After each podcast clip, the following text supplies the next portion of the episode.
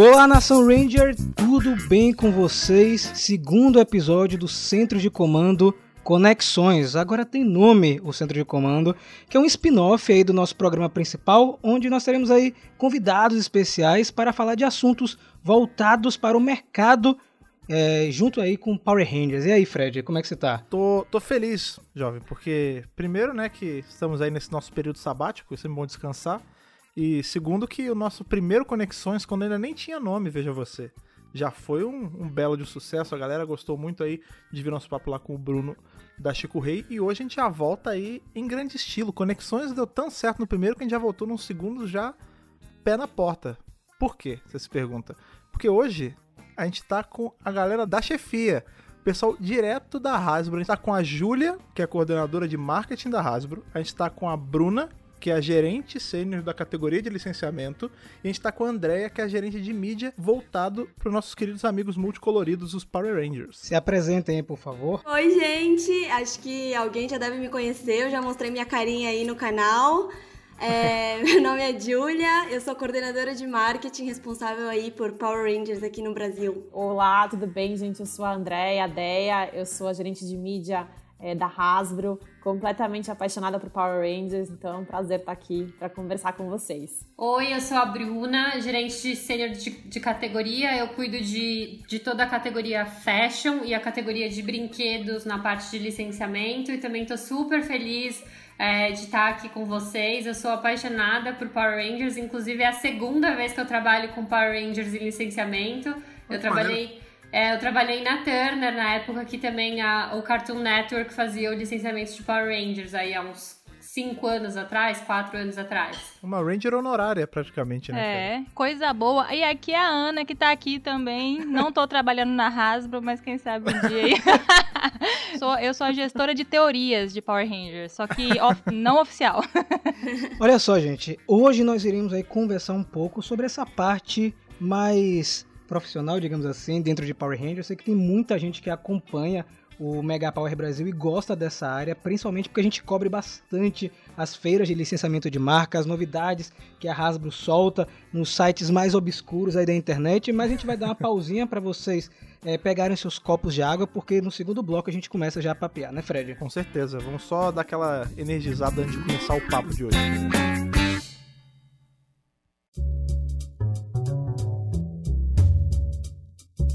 Começando aí esse nosso bate-papo mais sério, né? A gente sempre fala que todos os nossos centros de comando são, são coisa séria, mas hoje a gente vai falar de uma coisa bem mais séria mesmo, que é justamente a parte de licenciamento, que é essa voltado mais mercadologicamente falando aí pro nosso bate-papo. Então vai logo de cara a primeira pergunta para começar os jogos de hoje. Como é trabalhar com Power Ranger e quais os desafios para distribuir esse produto? Porque Power Ranger a gente sabe que apesar de ser uma marca aí que é consolidada no imaginário popular do brasileiro, como qualquer marca, né? Ainda mais quando você. Essas marcas gigantes de 20 tanto, 30 anos, é difícil você colocar ela para conversar com diversos públicos. Então, meninas, falem pra gente como, como é todo essa, esse desafio, essa. Como são as loucuras do dia a dia de lidar com Power Ranger enquanto produto. Eu até comentei um pouquinho na entrevista que eu dei que Power Rangers, para mim, é uma grande oportunidade e um grande desafio ao mesmo tempo. Eu acho que é uma marca que quando a gente pensa é, para uma faixa etária um pouco mais velha, ela é super nostálgica, ela é super encantadora, todo mundo conhece. Então, quando a gente conversa com o público fã, é, é, um desafio, porque a gente precisa aí alcançar as expectativas desse público. E tem um desafio que é conversar com as crianças, né? E hoje eu acho que esse é o maior desafio de Power Rangers. É uma marca que ela vem aí há muitos anos encantando gerações. E a gente tem uma nova geração agora que mudou muito de cinco anos para cá. E a gente tem marcas também muito grandes que também conversam com elas. A gente tem uma Marvel, a gente tem um Transformers, a gente tem uma DC. Então, hoje, para mim, o grande desafio é como conquistar aí essa nova geração. Mas eu acho que Power Rangers traz tudo que a gente precisa. Ele traz atributos como as armas, os robôs, é, trabalho em equipe, valores super inclusivos, então com certeza a marca tem tudo aí. E eu acho que o desafio da Hasbro é como levar isso para as crianças. Eu concordo com a Jill. É, eu acho que um ponto que é muito legal de Power Rangers, né, por mais que a gente fale que é uma marca nostálgica, né? Tanto é que a gente falou, nossa, sou super fã, porque isso fez parte da minha infância. É o quanto Power Rangers se renova, né, para sempre estar próximo dessa audiência infantil, né? Então você vê todas as temporadas sempre tentando trazer é, esse o que, que o que, que tá, vai me ligar, o que, que vai me linkar né, com a minha audiência. Então eu acho que isso é uma coisa muito incrível da marca. É, e aí quando a gente fala de licenciamento, né, quando a gente trabalha com outras empresas uh, e cede os direitos né, de utilização da marca Power Rangers para os produtos deles, é, a gente inclui um outro desafio uh, que é justamente essa renovação constante que a gente tem uh, de séries, né? Então, a cada dois anos, a gente lança uma série nova de Power Rangers com uma temática totalmente nova. E para eles é praticamente um reboot, né? Então é um investimento grande a cada dois anos para a gente estar tá aí alinhado com a temporada atual. É, como a Jill disse, né? Eu acho que uh, a gente tem esse grande desafio que é conversar com essa criança de hoje. Uh, num cenário de muito mais de uma concorrência muito mais acirrada né de super-heróis é, mas eu acho que hoje, né, a gente fala dos super fãs de Power Rangers que estão aí com seus 30 anos, 30 e poucos, né, que já já vão ter, já estão tendo filhos, então é, espero eu que todos eles passem esse amor que eles tiveram na infância para os seus filhos que estão nascendo agora, né, para essa geração de hoje. Aí, Fred, é com você. É, já tô fazendo isso. Enquanto falamos, é, meu pequeno menino é doutrinado nos caminhos de Power Ranger, mas é é legal você ter falado, você tocou nesse assunto bem, bem pontual, Bruno, do dos super fãs, né? A gente há pouco tempo atrás teve a oportunidade aí de entrevistar a Melissa Flores lá no canal, né? O Rafa fez esse meio de campo lá, entrevistou ela no canal e ela fala justamente sobre isso, né? Que Power Ranger hoje tem três grandes pilares de fã, né? Que é a criança, que é para quem a série de TV é feita mesmo, né? Que é o público real oficial, por assim dizer.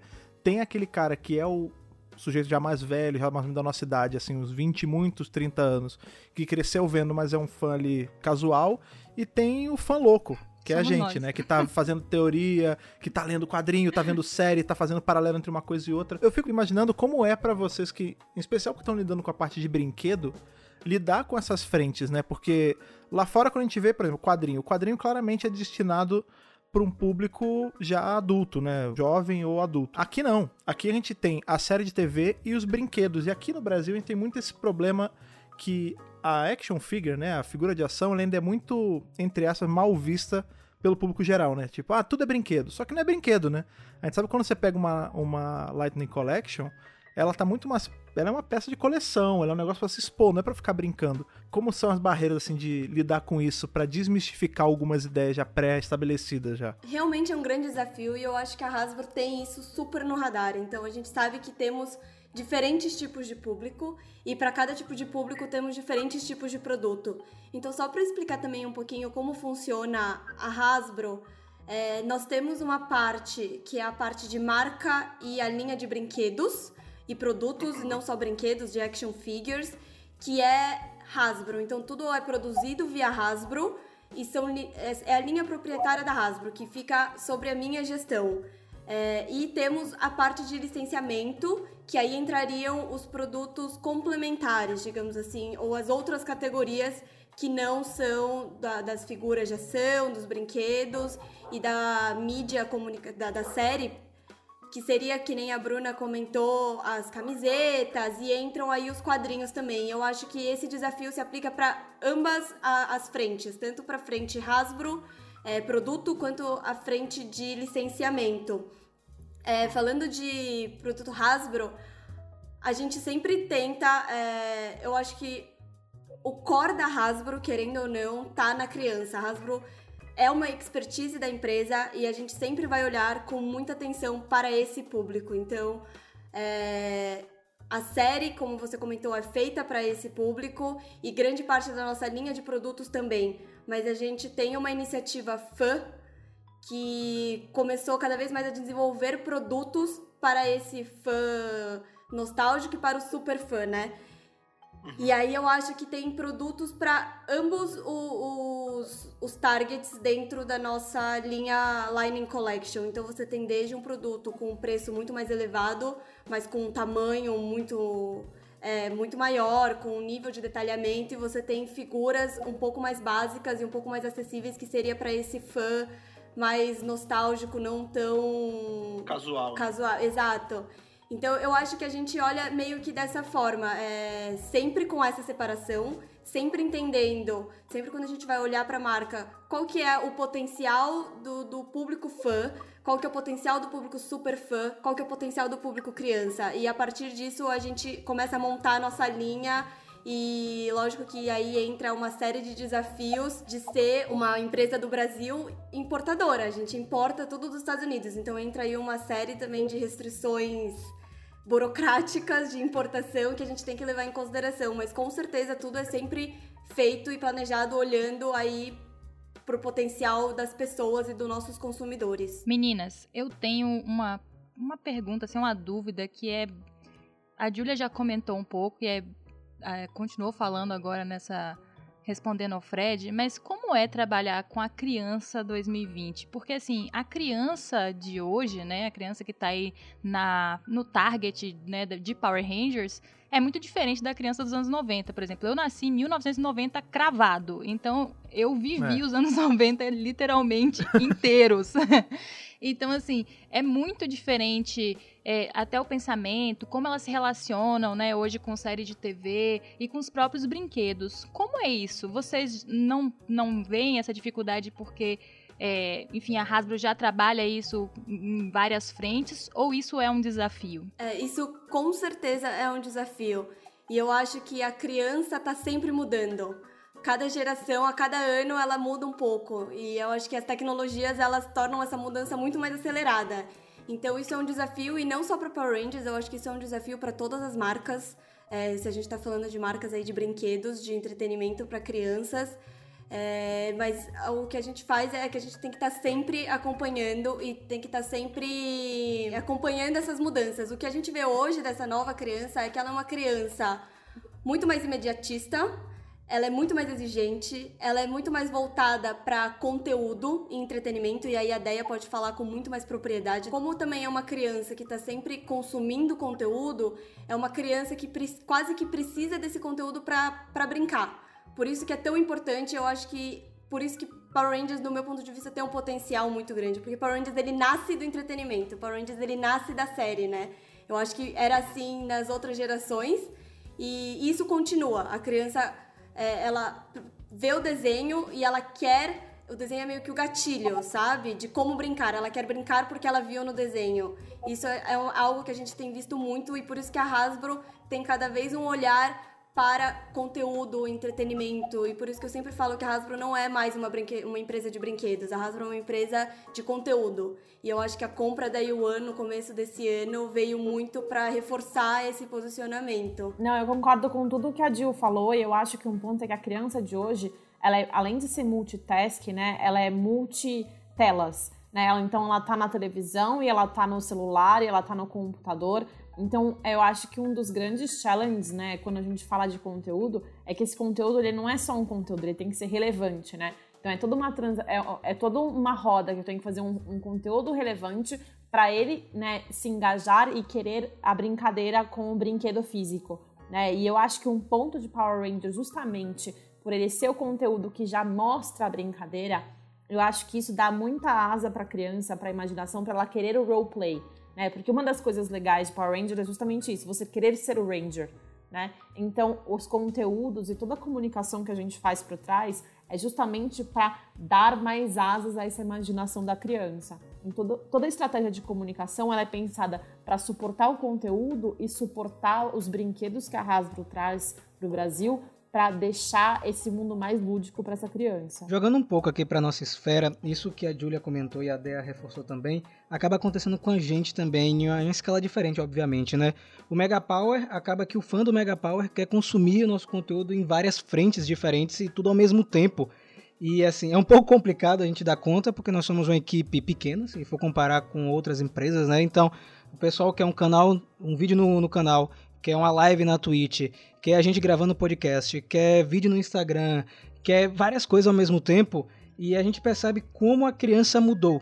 A gente trabalha com vários públicos diferentes no Mega Power Brasil e a gente sente isso toda semana quando a gente vai lançar um novo conteúdo, porque a gente conversa com a galera mais velha e com a galera mais nova também. O Fred sabe muito bem como isso funciona também, né, Fred? Pra gente é meio louco isso, né? Porque como a gente tem várias são várias frentes diferentes, né? O público do, do canal é um, o público do podcast já é um pouco mais velho, aí tem agora entrou a Twitch na jogada. Nossa cabeça fica girando em 360 para poder conseguir conversar com todos esses públicos ao mesmo tempo, porque nada impede da gente ter esse público crossover, né? Da pessoa que ela é naturalmente do canal e ela acaba vindo aqui podcast, e aí você não pode falar certas coisas porque pode ter criança ouvindo, então é, é, é uma, uma loucura semanal assim que a gente passa. Mas é uma coisa interessante que vocês falaram e eu acho que entra um pouco nisso também, que vocês falam sobre a criança, ela ser uma criança multitask, multitela. Todo mundo aqui, né? Nós, nós seis somos da área de marketing. E uma coisa que sempre me pegou, assim, é que hoje em dia a gente não pode mais ter veiculação de nada de propaganda em TV para criança. Né? Por exemplo, a gente.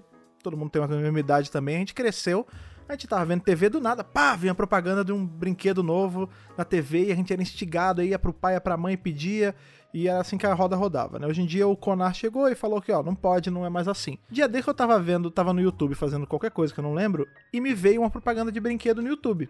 E aí já pensei, pô, então peraí, então a regra já é meio diferente, que não pode na TV, mas pode na internet. Então essa regra tanto faz, porque a criança hoje em dia dificilmente ela vai ficar colada na TV como a gente ficava antigamente. A criança um dia às vezes mal liga a televisão, ela tá vendo as coisas no tablet, ela tá vendo as coisas no computador, no, numa Netflix, numa Amazon Prime.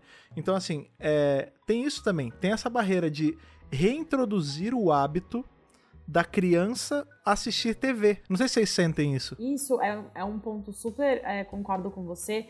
E eu acho que é por isso que existe a necessidade dos conteúdos eles também estarem presentes em todas as telas. Né? Então, hoje, quando você fala de um Power Rangers, né, você tem a possibilidade de ver ele numa TV paga, você tem possibilidade de ver ele no Netflix, você tem possibilidade de ver ele no YouTube. Né? Então, você tem que também dar a possibilidade da multiplataforma para essa criança consumir o seu conteúdo. Né? Porque senão acontece justamente isso que você falou, você não consegue engajar com ela. É, então, a Hasbro trabalha muito pensando nisso, né? Onde a minha audiência está?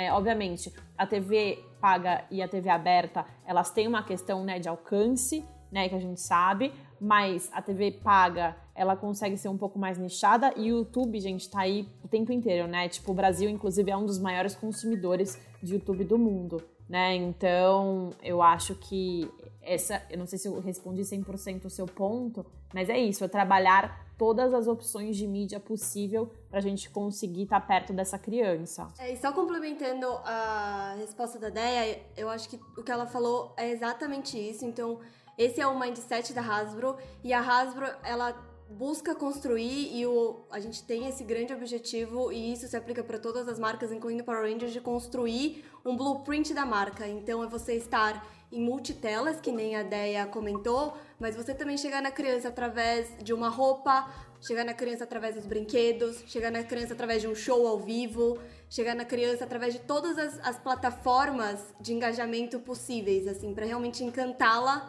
é, de todas as formas disponíveis. Então, falando agora, eu quero puxar um pouco a Bruna, que é, trabalha na parte de licenciamento, porque a gente recebe muito essa dúvida, a gente percebe muito essa dúvida é, pelo canal e, enfim, nos comentários em diversas plataformas, que é como é que funciona mesmo, assim, o licenciamento.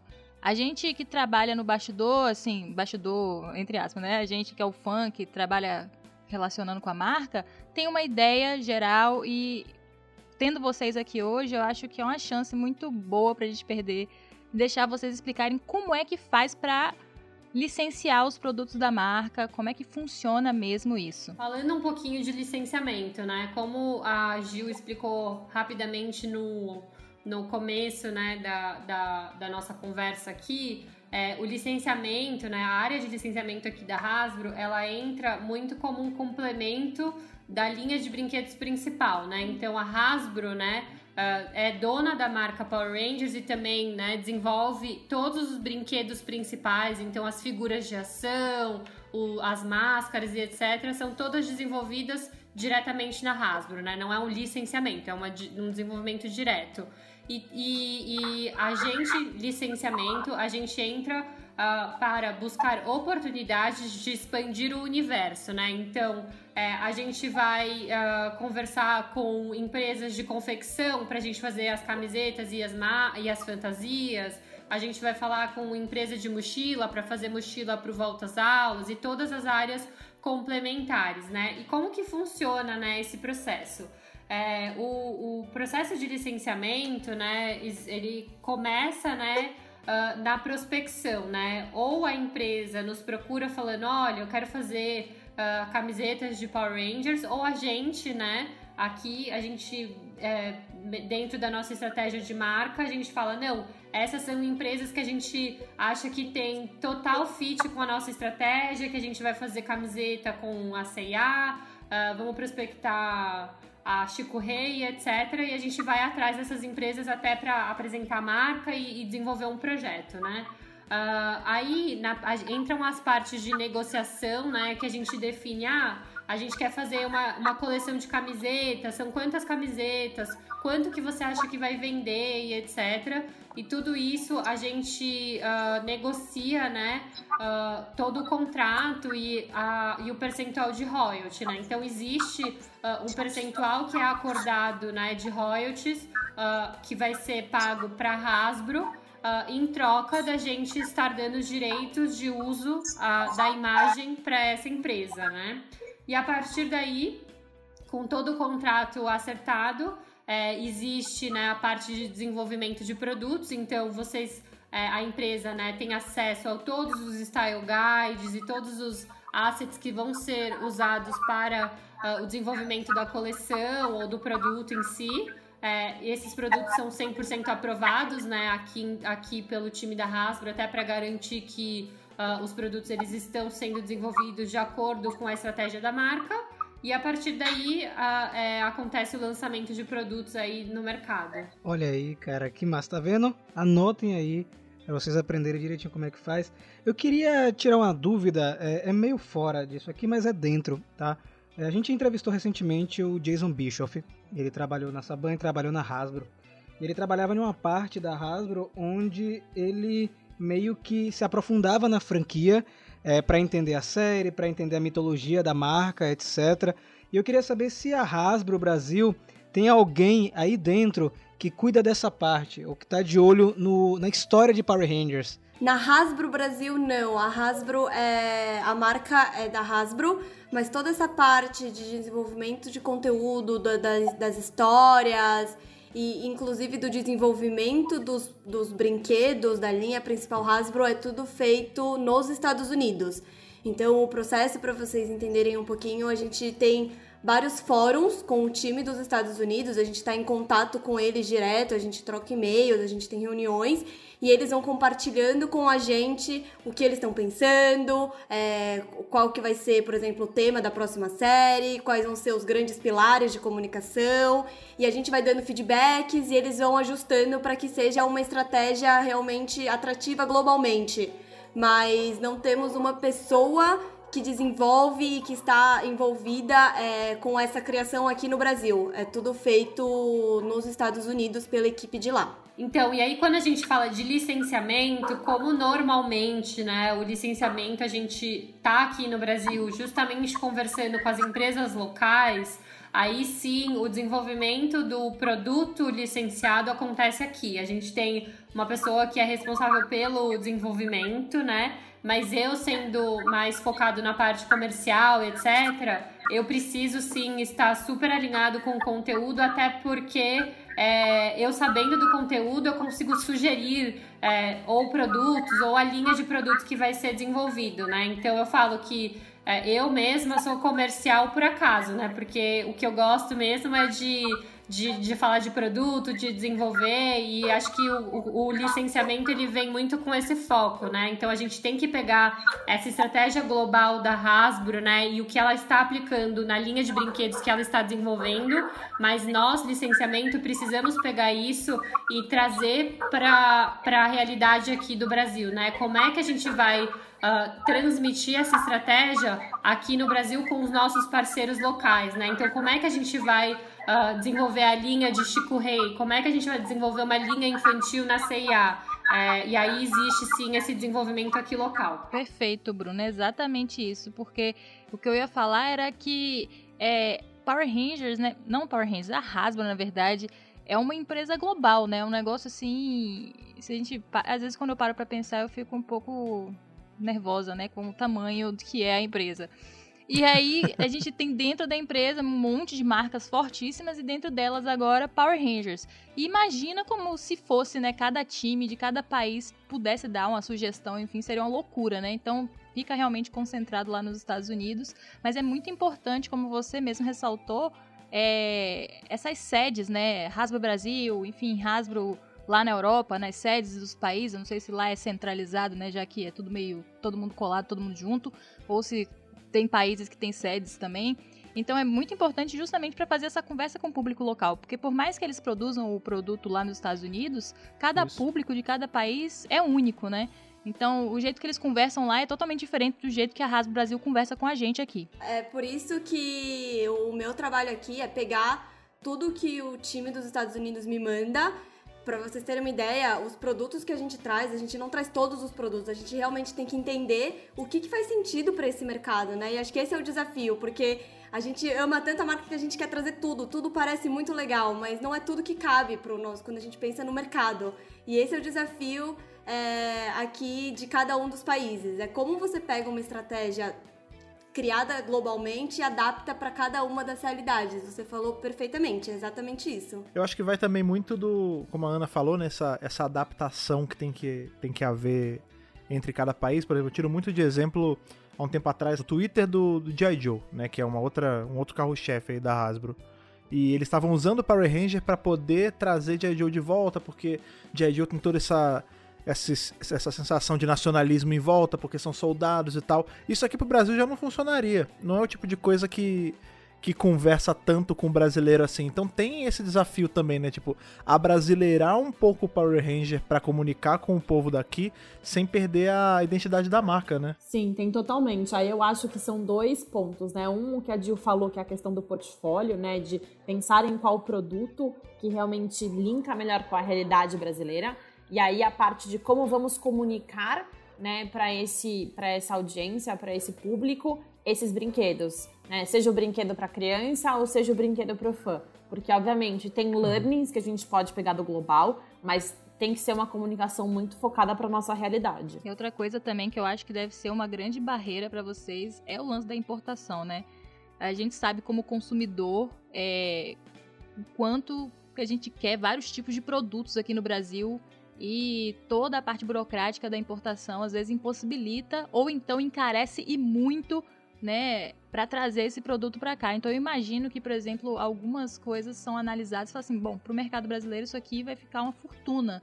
Então, provavelmente não vale a pena a gente trazer. E aí, nós, né, o super fã chora. É, quando a gente vê aqueles capacete bonito lá, o pessoal da o super fã da gringa, tudo expondo capacete, mostrando como é vestir, a gente aqui fica só chupando o dedo. Ah, é doído, cara. Ó, oh, mas o capacete chegou, hein? É isso que eu ia falar. Sim, mas foi o que a Ana falou com uma propriedade que só a gente sabe, né, cara? O, aqui no Brasil, as coisas, essas coisas que lá é, não que seja barato lá, né? A gente sabe que o capacete lá roda em torno de uns cento e poucos, 200 dólares, se eu não me engano, né? É, lá é mais acessível pro super fã comum de conseguir isso. Aqui isso chega a um preço muito mais caro do que lá, não por conta da Hasbro, mas por conta de todas as barreiras que nossa própria economia gera, né? Então aqui acaba que o negócio se torna um negócio de um luxo absurdo. Entendeu? Por exemplo, eu comprei recentemente o. Não é brinquedo, mas foi o um encadernado da Boom Studios, né? De Power Rangers. Uhum. E ele veio pra cá com um pouco salgado, né? Por causa do, do dólar. Ficou 400 Pouco? reais o quadrinho, né? é. Ficou um pouco, mas eu entendo, mas isso é normal. Inclusive, o capacete tá aqui já, viu, Fred? O capacete já está entre nós. Eu já, sim, já vi sim. esse capacete, tá muito bonito. E aí eu queria, eu queria aproveitar, já que a gente. Vamos sair um pouco dessa parte, dar uma respirada, porque eu queria conhecer a relação de vocês com Power Rangers, né? A Bruna, por exemplo, ela trabalhou aí na Cartoon, né? Então ela viveu aí durante um tempo, algumas temporadas recentes, mas eu queria saber de vocês qual é a relação com a marca, se tem alguma memória da infância, alguma temporada favorita, vocês gostavam da música de Sandy Júnior, o que, é que vocês faziam aí nos anos 90? Conta aí pra gente. Vocês brigavam por que cor quando vocês eram crianças? Essa é a É pergunta. isso, a gente precisa É saber. isso que a gente quer saber. Sempre fui muito fã de Power Rangers, foi muito presente na minha infância. Tanto é que sempre que eu tô em reunião com a Jill, eu falo, Jill, esse Power Ranger vai vir quando? Né? Então, eu lembro muito, é, eu queria muito ser a Ranger amarela, tá? Eu gostava muito dela. E eu, eu acho que era muito marcante porque, não sei, eu vim de uma família que só tem homens, né? Então, Power Rangers era uma brincadeira que permitia que todos brincassem juntos, né? E a gente brincava junto e a gente pôde ver o filme junto. E aí eu acho que era uma coisa muito, nossa, o dia que saiu o filme, eu falei, nossa, eu quero fazer parte, eles estão na escola, eles são mais velhos, e eles se dão super bem juntos. Então, eu acho que isso traz pra mim, Power Rangers traz pra mim memórias muito boas de infância, né? De como foi legal, de quantos meus action figures, né, que na época eu chamava de bonequinhos, eu flipava a cabecinha deles o tempo inteiro, ficava apertando o cinto pra, tipo, mudar a, a cabecinha pra eles morfarem. Então, assim, pra mim, o meu relacionamento com Power Rangers é uma coisa muito gostosa, assim, de lembrança de infância. É, pra mim também. É, eu sou as- a- o exemplo da menina dos anos 90, então eu era apaixonada por é, Power Rangers, Angélica e Sandy Júnior. Nós.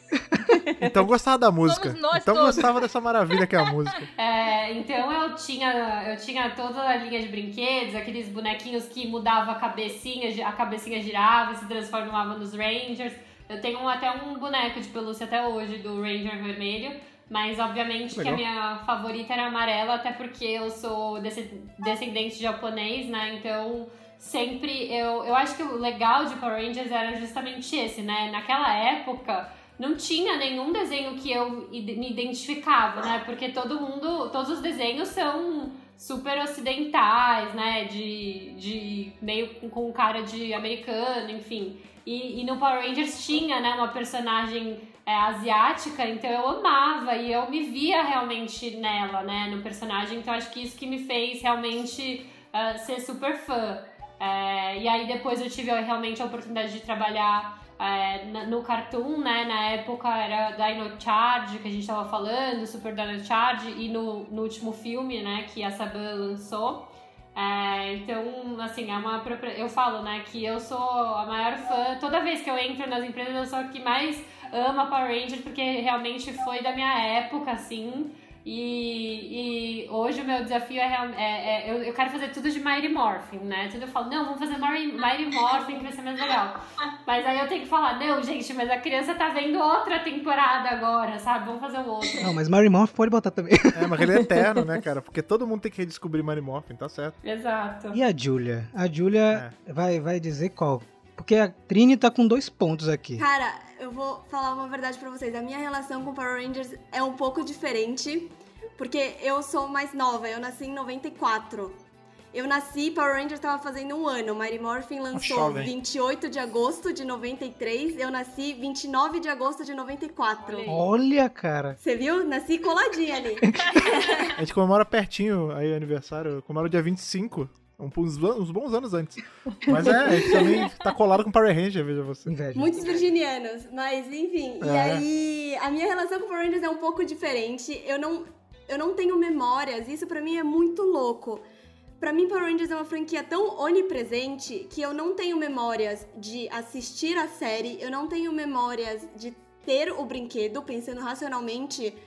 Mas eu conheço, sabe assim? Eu não sei onde eu aprendi, eu não sei onde eu vi, eu não sei onde eu brinquei, mas se você me falar do bonequinho que vira a cabeça, eu vou saber do que você tá falando. Se você me falar dos Zordon, se você me falar de cada um dos Rangers, eu sei o rosto de cada um deles, assim. Isso pra mim é muito louco. É, mas de- eu tenho muitas memórias, mesmo assim, de Power Rangers. A minha avó, quando. Eu também sou descendente de japoneses. Quando eu era criança, minha avó ia muito pro Japão visitar familiares e ela me trazia um monte de bugiganga de Power Rangers. Então eu tinha, assim, eu não lembro de assistir, mas eu tinha. Que coisa boa. E, mas falando de uma série, eu. o Que inveja. uma série que eu lembro de assistir e que eu quase não ouço ninguém falar, mas eu assistia muito Power Rangers Força Animal. Olha aí, cara. Ah, Tem um público forte aqui no Brasil. Inclusive, é uma das mais engajadas, além de Mary Morph, por aqui. Não, no Brasil ela é mais adorada que lá fora. Eu não sei o que acontece, né, cara? Marcou muito o brasileiro mesmo. Que passou naquela época da Globo e tudo. Eu me lembro claramente de assistir. Eu não lembro se na época era Jetix ou Fox Kids, eu não lembro mais, mas eu lembro do cenário. Eu lembro que eu achava o Ranger vermelho bonitinho, ele tinha aquele cabelo grande. Eu não sei, assim, mas eu, eu tenho muito essa memória muito saudosista pra mim de Força Animal, especificamente. Mais até do que Mighty Morphin. Mas eu concordo que Mighty Morphin pra mim é a, é a série clássica. Todo mundo conhece. Sim. É, não tem comparação, assim. Engraçado você comentar isso, Júlia, porque a gente, a gente fala muito isso aqui no centro de comando, né? Que né, tem a importância de Mighty Morphin, porque foi a primeira e tal, mas a verdade é que existem vários Mary Morphins para vários públicos. Porque, por exemplo, Mary Morphin só é importante aqui para mim, Rafa e Ana, porque a gente cresceu nessa, a gente tava naquele boom louco na época. Mas o que a gente tem muito também é público que, por exemplo, começou com Força Animal, começou com Dino Charge, tem sempre tem esses pontos de entrada que são muito comuns na franquia e de pessoas tipo, ah, eu comecei a ver por é, Força Animal e eu sou fã, eu comecei a ver por Dino Charge, a gente vê a, a galeria mais nova e quer dizer, nem sei mais se é tão mais nova, né? Porque Dino Charge também já tem um bom tempo, mas é, a galera que tipo, ah, eu comecei por Dino Charge e hoje eu já vi tudo em retrocesso, então tem muito isso também. Power Ranger é uma série até por se reinventar, que ela funciona com vários pontos de entrada, né? Você entra em um, aí você, ainda mais hoje em dia com a facilidade de Netflix e tal. Você começa em uma e você dá ré, vê tudo lá de trás depois e.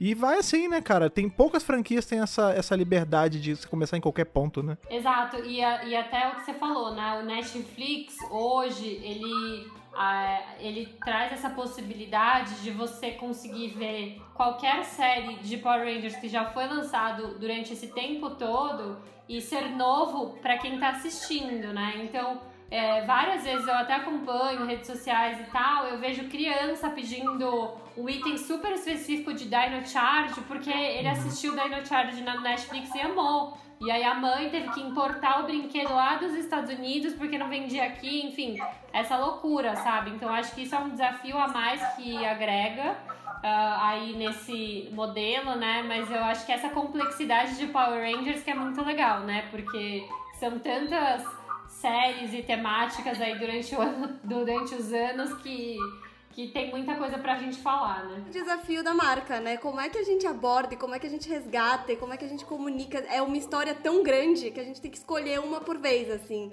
Pois e é, é. muito difícil. É um problema e uma coisa boa ao mesmo tempo. né? Exato. Aproveitando aí, vocês falaram de Mario Morph, falamos de Dino Charge, falamos de Força Animal, inesperado aí, que foi muito legal comentar. Eu queria saber de Beast Morphers, Morfagem Feroz, que é a nossa temporada atual. O que é que vocês acharam da temporada? Como foi trabalhar com essa temporada super tecnológica, cheia de segredos, claro, sem dar spoiler nenhum. Olha, pra mim, trabalhar com Beast Morphers foi assim.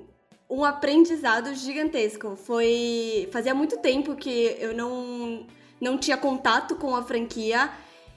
Pra mim trouxe um turbilhão de emoções. No primeiro ano, né, ano passado, quando a gente lançou Beast Morphers, eu não estava trabalhando com a marca ainda, mas eu me lembro do alvoroço que foi no escritório, quando todo mundo, a gente é, reservou uma sala, levou todos os funcionários, todo mundo assistiu junto o primeiro episódio. Eu lembro de todo mundo ficar comentando.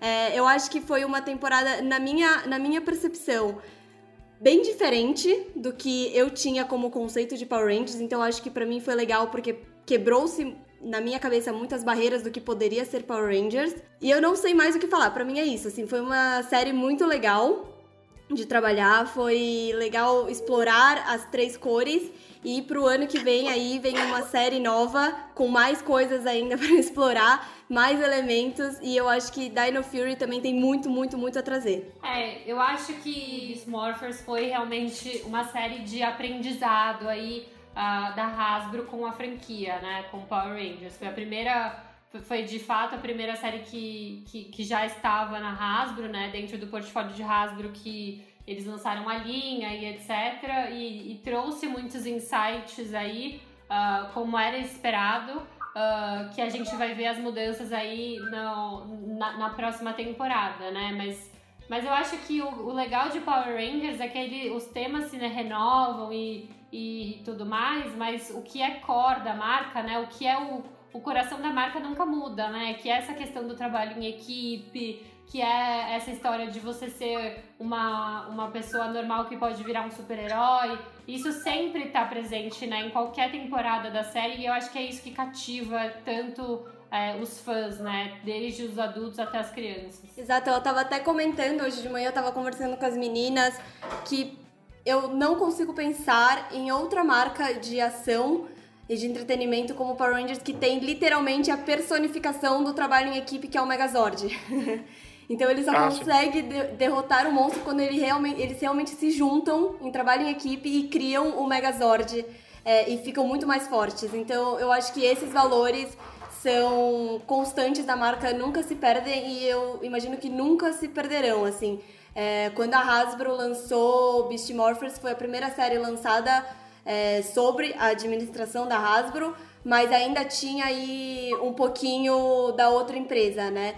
Então, Dino Fury pro ano que vem vai ser a primeira série que é 100% desenvolvida pela Hasbro. Aproveitando isso, esse gancho maravilhoso que você fez aí, inclusive você jogou a bola, eu vou cortar aqui na quadra.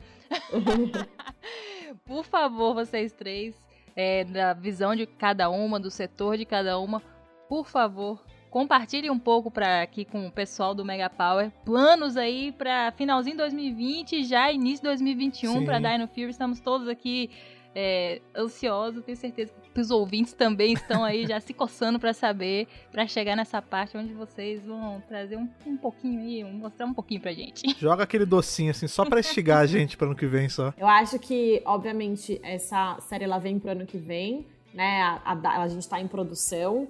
A gente também sabe pouco, tá? A gente acho que fica sabendo de quase junto com a audiência. Às mas vezes, às vezes eu tem- sei das coisas depois do, do Mega Power, eu vou ser bem sincera. Às vezes eu vejo coisas no Instagram de vocês que eu falo, como é que eles sabem disso que nem eu estava sabendo ainda? Vocês que estão ouvindo a gente, estão, estão ouvindo aqui o centro de comando Conexões número 2, vocês ouviram isso de, da Hasbro, vocês estão vendo. É. Não posso contar minhas fontes, não posso, não posso. A fonte de vocês é boa. Depois, quando vem, quero saber, quero saber qual é a fonte. Não, porque a gente recebe muito isso, né? A gente, a gente solta as coisas, às vezes chega o pessoal falando, né, qual é a fonte? Amigão, a gente é a fonte. Se a Hasbro tá vendo, a gente é a fonte. É.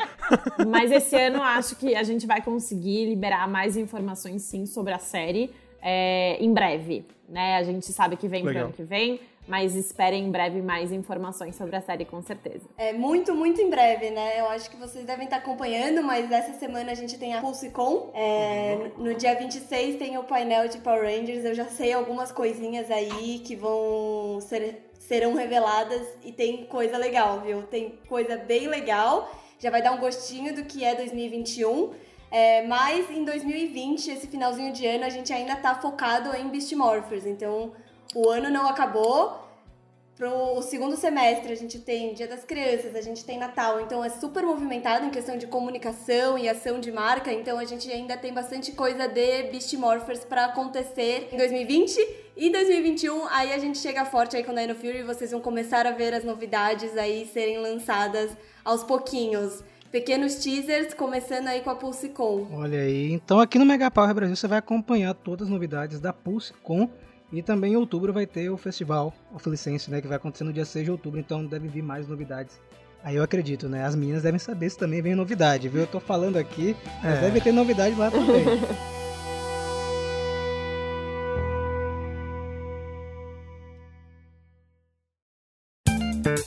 Olha, depois de hoje a gente tá aqui, vocês escutaram muitas coisas, é muito legal a gente ver por dentro como a máquina funciona, né, cara? Sempre que a gente vem aqui trazer ou centro de comando ou vídeo pra vocês, a gente sempre dá um gostinho de como funciona no- as nossas engrenagens, né? As engrenagens do Mega Power Brasil. Mas hoje vocês puderam ter aí a oportunidade de ver mais ou menos como funciona a máquina da Hasbro por dentro. Isso é muito legal. De novo, o centro de comando Conexões é uma pegada diferente, ele é um negócio para ser mais instrutivo. E hoje eu tô muito feliz de ter meninas aqui. Muito obrigado, Bruna, Dé e Julia, por participarem aqui com a gente. E vocês estão em casa também, cara. Vocês estão em casa ou no trabalho, enfim, por estarem escutando a gente em mais esse nosso spin-off aí, cara. Pena que é, o tempo já se excede, a gente já falou bastante, mas nada impede um dia a gente voltar. Eu acredito que as meninas voltariam aí pra um pra um repeteco. Com certeza. Com, Com certeza, certeza. gente, tá convidado. Olha aí, pra falar de Dino Fury no que vem, viu? Assim que a gente tiver mais novidades também aí, 2021, chamem, nos chamem, estaremos aqui. A gente fala um pouquinho é, de novos planos, 2021, Dino Fury, tem muita coisa ainda pra falar de Power Rangers. A gente puxa a novidade, mas a verdade mesmo é que a gente não tá preparado pra se despedir de Beast Morphers ainda. Entendeu? Tá. A gente tá, a gente sempre fala da novidade porque o público, né, você sabe como, vocês bem sabem como é, né? É cadê, cadê o próximo me dê, me dê? Mas a verdade é que eu não tô pronta, eu não sei os meninos, mas eu não tô pronta pra me despedir de Beast Morphers ainda. É difícil desapegar, né, cara? Então, gente, muito obrigado mais uma vez pela sua audiência. Aqui na descrição do post vai estar o link do site da Hasbro para você conhecer, conhecer as outras marcas, tem muito conteúdo bacana além de Power Rangers. Eu particularmente gosto bastante de Transformers, gosto de I.Joe também. A Ana gosta de My Little Pony, né? Então, Cadê? Não, não, não. Peraí, calma aí, que a gente não falou aí, do elefante eu na vou sala. aproveitar aqui, inclusive, este momento. As meninas não sabem, mas é uma piada interna do centro de comando. Eu vou ter que fazer isso com vocês, mas. Onde está Gem and the Cadê? Holograms, gente? Pelo amor de Deus, me diz que tem uma divisão que vocês estão aprontando esse Gem e as hologramas, porque. É uma marca da Hasbro. Eu sou apa... eu não sou apaixonada, eu sou fissurada. E toda vez isso. que a gente fala de Hasbro aqui, tem a piada do Gem and the Holograms. Me deu uma luz. Ó, eu vou, já vou, eu vou levantar a bola aí da Ana também. Estou ajudando a vender a Ana. A, a- pelo menos a única cosplayer aí que eu tô vendo fazer cosplay de Gems Hologramas. A série parada aí desde os anos 80 e ela tá deixando esse negócio vivo. Cadê vocês aí? Certeza. Mas você sabe que no licenciamento a gente lançou no ano passado uma linha de maquiagem da Jam ah, com água de cheiro. Não sei se vocês viram. Eu não sei se você viu também, mas eu fui atrás da Água de Cheiro e fiz uma parceria com eles. Fiz um vídeo no Mega Hero, inclusive É. podem usar aí de, de case, de, de mídia. Eu não vou me opor, tá bom? Eu fiz um vídeo e eles me mandaram a, a linha inteira de maquiagens. Eu fiz um tutorial de maquiagem da Jam e mostrei todos os produtos no vídeo, no nosso outro projeto que chama Mega Hero. Então, eu, eu tô, não tô falando brincadeira não, gente, eu tô falando sério. Vou mostrar aqui internamente pro pessoal que lançou até, eu não tava ainda na Hasbro. É, mas no licenciamento a gente sempre procura oportunidades, inclusive para as nossas marcas aí, ah, que a gente chama de marcas Vault, né? Que são as marcas ah, que foram, que são super clássicas aí. É, então, é, tendo a oportunidade, a gente encontrando marcas que tenham fit com a, com a, com, com a franquia, óbvio que a gente lança produto. Inclusive, eu não sei se. Eu com certeza vocês devem estar acompanhando, mas a Netflix lançou aí é, Julie, inclu- olha o seu nome aí, Julie, e, é, e os Fantasmas, né? Que é uma, inclusive, inspirado numa novela brasileira que eles filmaram nos Estados Unidos, que é completamente inspirada em Jamie and Holograms. Então, assim, o momento é agora, gente. Dá um puxão de orelha na Hasbro Estados Unidos aí fala, bora? Meu Vamos, Deus, gente. temos uma super fã aqui. Nem eu tava esperando por essa. Nem eu tava também esperando, não. acreditem. Nem eu tava esperando. Eu, eu- eu vi essa vindo de longe. Eu vou, eu vou pesquisar internamente mais detalhes e no próximo podcast eu vejo se eu tenho alguma coisa. Maravilha. A gente ainda vai gravar um podcast com as meninas da Hasbro de meu e as Deus. hologramas, Ana. Mantém essa chama acesa. Eu posso encerrar agora, senhorita Ana? pode, Obrigado, né? Ah, tá, obrigado. Não esqueça também de seguir o Mega Power Brasil nas redes sociais aí. A gente tá em praticamente todas as plataformas, é no Instagram, no Twitter, no Facebook, né? O Facebook tá morrendo, mas a gente tá lá também, né? Tem nosso site, que é o www.megapowerbrasil.com, nosso canal e também nosso outro canal na plataforma roxinha, que é a Twitch, onde tá rolando live toda semana. Gente, muito obrigado mais uma vez por terem participado, por ter aceitado o convite. Foi um prazer imenso trocar esse papo com vocês. E vamos fazer sim uma segunda parte, porque tem muita coisa pra falar ainda nesse universo da Hasbro, né? Tem muito conteúdo. Quem sabe até um derivado com outras marcas. Fica aí o convite pra vocês. E é isso, gente. Nos vemos no próximo podcast, no próximo centro de comando. E que o poder o proteja.